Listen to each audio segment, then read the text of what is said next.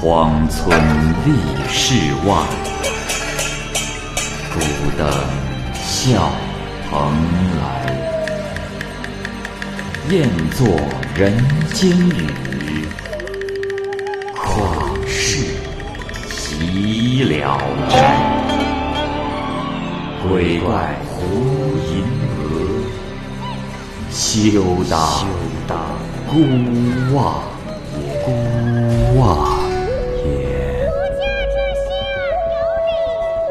白话《聊斋故事》，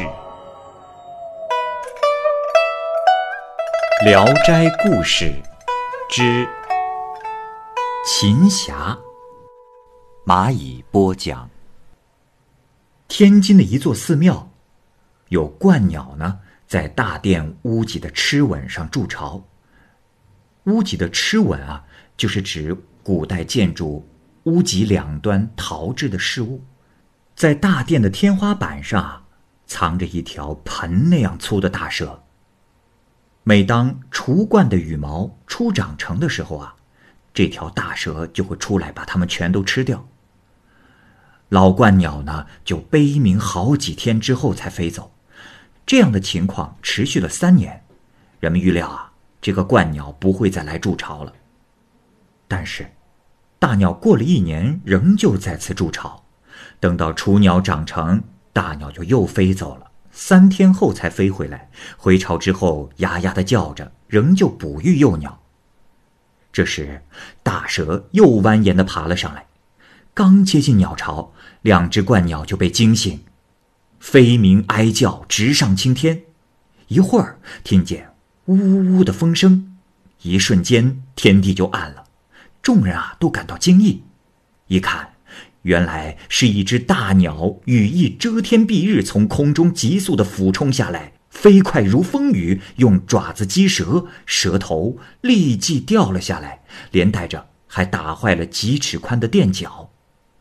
随后呢，这只大鸟就振翅飞走了，鹳鸟啊。就跟在它的后面，好像是送它。鹳鸟的巢被打翻，两只小鸟都掉在了地上，一只死了，一只还活着。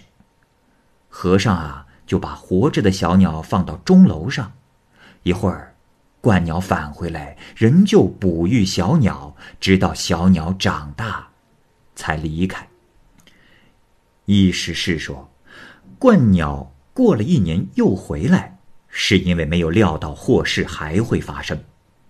三年鸟巢仍不移走，那就是报仇的办法已经确定。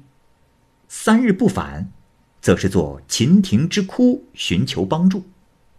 这是可以判断的。那只大鸟必定是鸟类中的剑侠，飘然而来，一击而去，就是剑侠中的妙手空空儿，又何以能如此呢？济南有个士兵，见鹳鸟飞过，就用箭去射，鹳鸟应声落地。鹳鸟的嘴里啊还叼着一条鱼，看来啊是要去喂养幼鸟的。这时有人就劝说士兵拔掉箭头，放鹳鸟走。可是士兵不听。一会儿，这鹳鸟啊就带着箭飞走了。后来，人们就看到这只鸟。在城里城外的飞来飞去，两年多了，还都带着这支箭。一天，士兵在辕门下，鹳鸟从天上飞过，箭头落在了地上。士兵捡起来看了一看，非常惊愕，这支箭呀还在。正在这时，他觉得耳朵发痒，就用剑去挠耳朵，忽然。大风吹动了大门，大门猛然合上，这门碰到了剑，剑就穿透了士兵的脑袋，士兵当场就死掉了。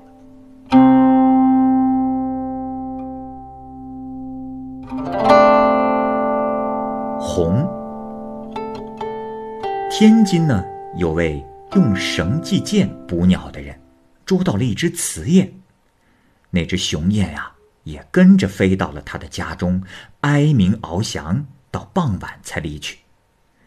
第二天，捕鸟人早上出门，那雄雁又来了，飞着叫着跟着他，后来呢，落在了他的脚下。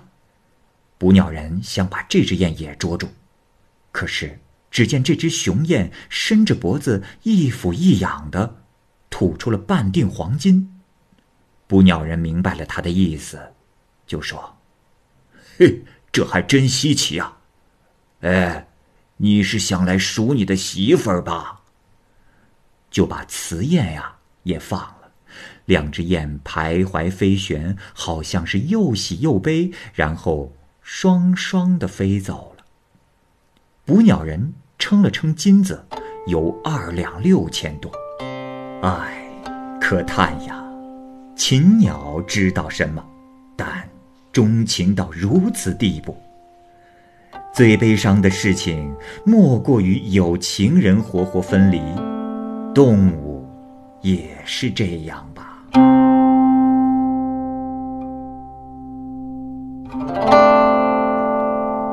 象。广东有位猎人，带着剑呀往山里去走。他偶然躺下休息，不觉沉沉的睡去。这时，有大象啊，用鼻子把他卷起来。他心想，必然会遭到大象的残害。不一会儿啊，大象呢把它放到树下，然后低头叫了一声，一群象就纷纷过来，都围绕着它，好像有事儿求它。那只卷它来的象呢，伏在树下。抬头看看树，又低头看看猎人，好像是想让猎人爬上去。猎人明白了象的意思，就脚踏象背爬到了树顶，也不知道啊要干什么。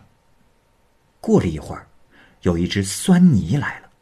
酸泥，传说中的一种猛兽。众象都伏在地上，酸泥挑了一只肥象。刚要吃掉，象群是吓得直打哆嗦，也没敢逃走，只是呢，一起仰望着树上，似乎请求猎人垂帘搭救。猎人会意，向酸泥射了一箭，那酸泥立即就死了。众象望着空中，好像是拜谢舞蹈。猎人呢，就从树上下来，象又趴下，用鼻子拉了拉猎人的衣裳，好像啊。是让他骑上去，猎人呢就跨在了他的身上。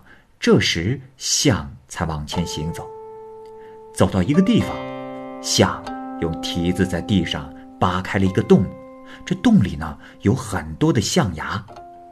猎人就从象背上下来，把象牙捆好放在象背上，象就驮着猎人和这些象牙送他回家去了。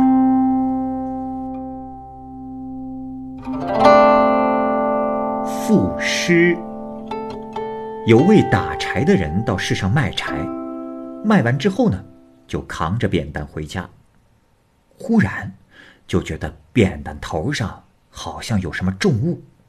他回头一看，只见一个无头人悬挂在扁担上。大柴人大吃一惊，甩脱死尸，用扁担乱打一通。可是死尸忽然就不见了。大柴人吓得魂飞魄散，飞奔起来，跑到了一个村子。这时天已昏暗，有几个人点着火把，照在地上，好像是在寻找什么东西。走近一问，才知道，原来是这几个人正在一起坐着。忽然，这空中就掉下一个人头，须发乱蓬蓬的，可是，一下子呢，又不见了。大柴人。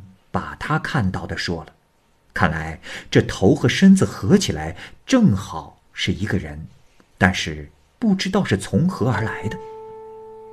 后来，有个人提着篮子行走，忽然就看见篮子里有个人头，别人惊异的问是怎么回事，这人才大吃一惊，把人头赶紧倒在地上，可是转眼，那人头就不见了。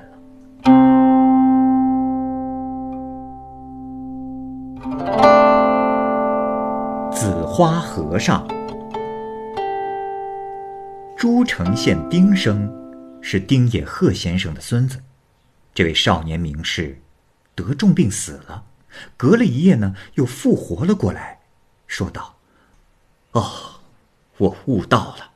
当时有位和尚善于讲解玄妙的佛理，就派人把他请来，让他在丁生的床前讲《楞严经》。丁生每听一节，都说讲的不对，还说：‘哎，如果把我治好了，讲经论道又有什么难的？’”只有某生，可治好我的病，务必虔诚的将他请来。原来县里有位某生，精通医术，但不出来行医，请了好几次，才开了药方给了药。没过多久呢，丁生的病就好了。某生回到了家里，这时，一个女子从外面进来，说。我是董尚书府中的侍女。紫花和尚和我有宿仇，如今得以报仇，你又为何救活他？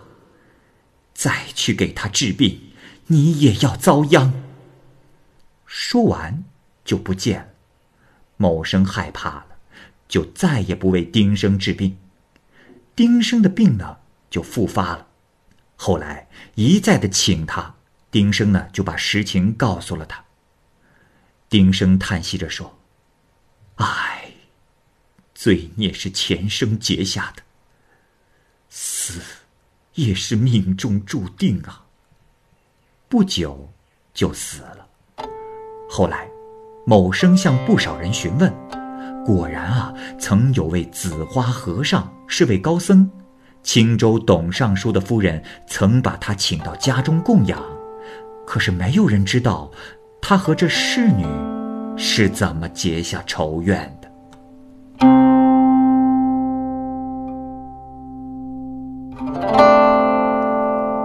周克昌，怀上的贡士周天仪，五十多岁了，只有一个儿子，叫做克昌。周天仪是非常的溺爱他。周克昌长到十三四岁，少年英俊，但生性啊不喜欢读书，经常逃学，和其他孩子去玩，是终日不愿回家。周天仪没办法，也只能是听之任之。有一天，克昌天黑了还没有回来，周家这时派人去寻找，竟没了踪影。周天仪夫妇是嚎啕大哭，痛不欲生。就这样过了一年多，那周克昌突然自己回来了，说：“父母大人，我被一个道士骗去，幸好没有受到伤害。啊，这次趁道士外出，这才得以逃回。”周天仪高兴极了，也就没有再进一步的追问。等到教他读书的时候，发现啊，他比以前是聪明百倍。就这样过了一年，写文章的能力是大大的提高，就如县学考试，有了名气。这时，当地的士族大姓都争着要和他家结亲，可是周克昌不愿意。赵进士呢，有个女儿长得很是不错，周天乙啊也不管克昌是否同意，就硬把她给娶了回来。过门以后呢，这夫妻二人也是有说有笑，十分的融洽。可是，唯独一件事儿，就是克昌一直是独自睡，没有和妻子同过床。就这样，又过了一年，克昌就中了举人。周天仪是更加的欣慰，但是因为年纪越来越大，他呢是天天盼着能抱上孙子，所以呢曾经向克昌暗示此事，而克昌呢显得异常冷漠，好像是不懂男女之间的事情。母亲呢，忍不住了，就整天在他耳朵旁边是絮絮叨叨。这天，周克昌忍不住了，变了脸，离家出走。走之前呢，说：“父母大人，恕孩儿不孝。我早就想离开了，之所以没有马上离开，是念及父母的养育恩情。我，我实在不能让妻子怀上孩子，以满足父母的愿望。”父母大人，还是让孩儿走吧。能顺从你们意愿的人，就要回来了。”说完就走了。母亲追出去拽着他的衣服，而这时呢，周克昌突然跌倒，母亲一看地下已没了人形，只留下了他的衣帽。母亲是大惊失色，怀疑周克昌已经死了，这必定是他的鬼魂，也只有悲叹而已。第二天，又一个周克昌忽然骑着马，带着仆人回到了家里，全家人是惊恐万分。走近问他，他说：“父母大人，我是被坏人骗去卖给了一家富商。呃，那富商家没有儿子，呃，就把我当做了他们的儿子。可是没曾想，我当了这个儿子之后，呃，那商人又生了一个儿子。我想回家，商人就把我送回来了。”周天仪呢，又考了考他的学问，和从前一样的愚钝。这时，周天仪夫妇俩才知道，这个才是真的周克昌，而那个当秀才中举的，是鬼假冒的。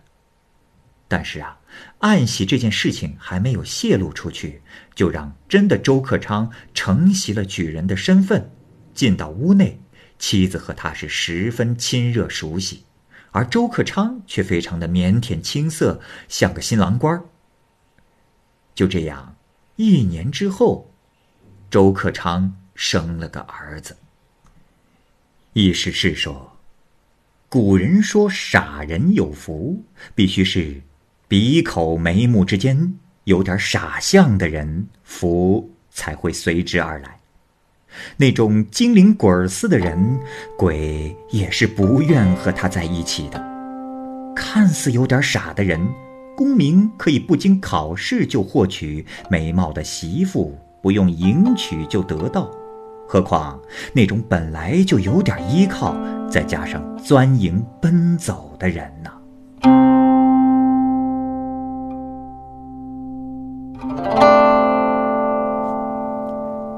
居耀如，居耀如是青州人，他的妻子死了，他一家而走。过了几年，他穿着道袍，带着一个蒲团回来。过了一宿呢，就又要走。亲戚和族人为了留下他，硬是把他的道袍禅杖给留了下来。居耀如就借口散步来到村外，而这时啊，留在家中的衣杖都飘然而飞，随他而去。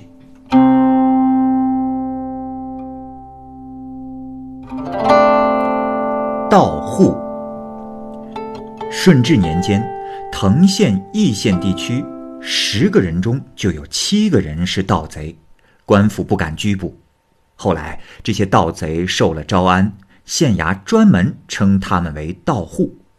凡是盗户和良民发生争执，官府多偏袒这些盗户，因为害怕他们再次反叛。后来，凡是来打官司的呀，就冒充是盗户。而仇家呢，则竭力说明对方不是盗户。每当打官司的双方递上状子，是非曲直，且暂时放下不说，而是要先弄清楚谁是盗户，就要不停的争执，还要让有关部门去核对文书档案。正巧官府中有狐精，县令的女儿被狐精所迷惑，请术士来施法术，用符咒啊。捉住了狐精，就把它放在瓶内，用火烧死。而狐精呢，在瓶内就大声的呼叫：“我是盗户！”听到的人无不暗自发笑。章丘运送公粮摊派的劳役，以及征收银两的火耗，火耗这里指的是正税之外地方政府对每家每户的额外征收。普通老百姓家呀，往往比豪绅大户家要多好几倍，因而有田产的小民小户就争着要托靠在大户名下。这样做呢，虽然对国家的税收没有影响，但是对地方官员的收入却有损害。县令钟某就向上写了文书，请求革除这个弊病，得到了朝廷的许可。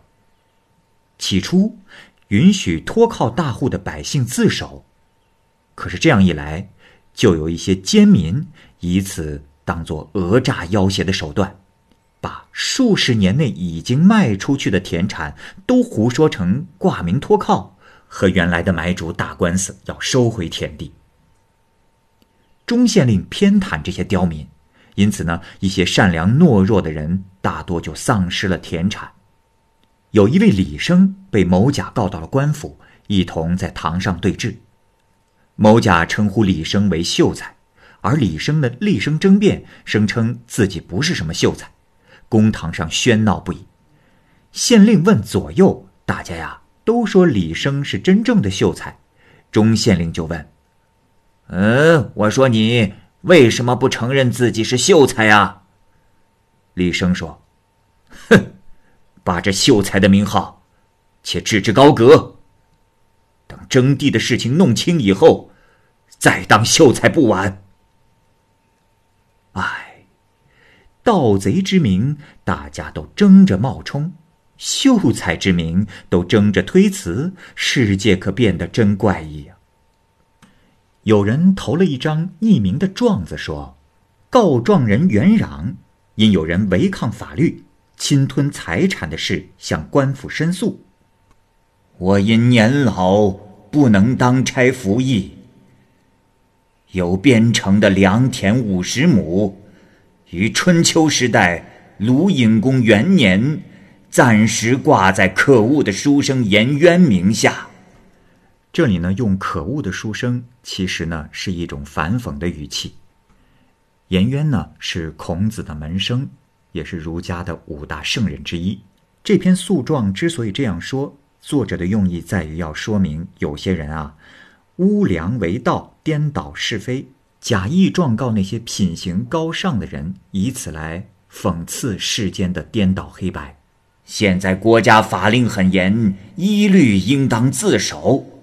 岂料，颜渊这个恶棍，长期霸占田产，不肯归还于我。我前去与他说理，被他的老师率领着七十二个恶徒，用棍棒将我毒打，把胳膊腿儿打残了。这里他的老师就是指孔子，七十二个恶徒呢，是指孔子的七十二个门生，把圣人说成恶徒。意在说明有人颠倒黑白，不分善恶，又把我锁在陋巷之中，每天只给啖食瓢饮，连关押带挨饿，我几乎丧命。互相这个地方可以作证，请求革去颜渊的功名，严加追究，使我的血汗产业物归原主，以此上告。作者用很荒谬的状告古代圣贤的方式，用来反讽有些人为了田产昧着良心的讹诈。这桩奇特的状子，可以称是继承了有人写的道直控告伯夷、叔齐的状子了。这里有个典故，道直就是柳下直，也是春秋战国时的人。啊，这里呢通常是比喻真正的大道。伯夷和叔齐啊，是商朝末年孤竹君的两个儿子。这兄弟二人啊，未能阻止周武王伐纣，所以啊，宁死不食周粟，双双饿死在首阳山上。古人呢，用伯夷和叔齐来比喻品节高尚的人。那么，道直控告伯夷、叔齐是怎么回事呢？这里说的是明朝的时候。在明朝的隆庆年间，当时海瑞呢是直隶巡抚，他要制裁豪门巨士，不料呢被奸人所害，于是啊有人就投了匿名状，对海瑞啊加以讽喻。这个告状的人呢就以柳直为名义，状告的就是伯夷和叔齐兄弟二人，说他们倚仗富士霸占他的田地。其实啊是在说明投状人中不乏污良为道。颠倒是非之徒让海瑞要提高警觉。这件事情其实和文中的元攘有异曲同工之意。